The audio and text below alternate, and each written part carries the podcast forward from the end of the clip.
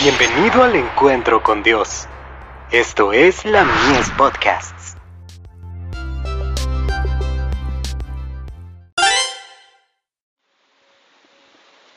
La fe por la cual vivo. El acto capital del engaño. Y respondiendo Jesús, les dijo, Mirad que nadie os engañe. Porque vendrán muchos en mi nombre, diciendo, Yo soy el Cristo, y a muchos engañarán. Mateo 24, versos 4 y 5.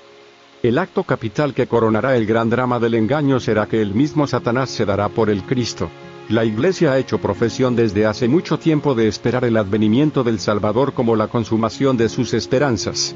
Pues bien, el gran engañador simulará que Cristo habrá venido. En varias partes de la tierra, Satanás se manifestará a los hombres como ser majestuoso, de un brillo deslumbrador, parecido a la descripción que del Hijo de Dios nos da San Juan en el Apocalipsis. El pueblo se postrará en adoración ante él. En tono amable y compasivo, enuncia algunas de las verdades celestiales, y llenas de gracia que pronunciaba el Salvador, cura las dolencias del pueblo, y luego, en su fementido carácter de Cristo, asegura haber mudado el día de reposo del sábado al domingo, y manda a todos que santifiquen el día que Él ha bendecido. Solo los que hayan estudiado diligentemente las escrituras, y hayan recibido el amor de la verdad en sus corazones, serán protegidos de los poderosos engaños que tendrán cautivo al mundo. El Salvador ha prevenido a su pueblo contra este engaño, y ha predicho claramente cómo será su segundo advenimiento.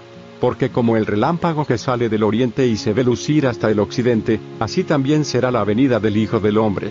Mateo 24, verso 27 no se puede remedar semejante aparición.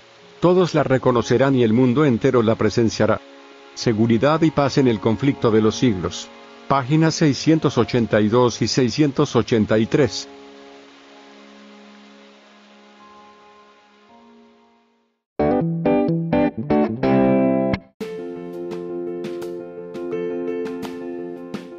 Visítanos en www.ministeriolamies.org para más contenido. Dios te bendiga.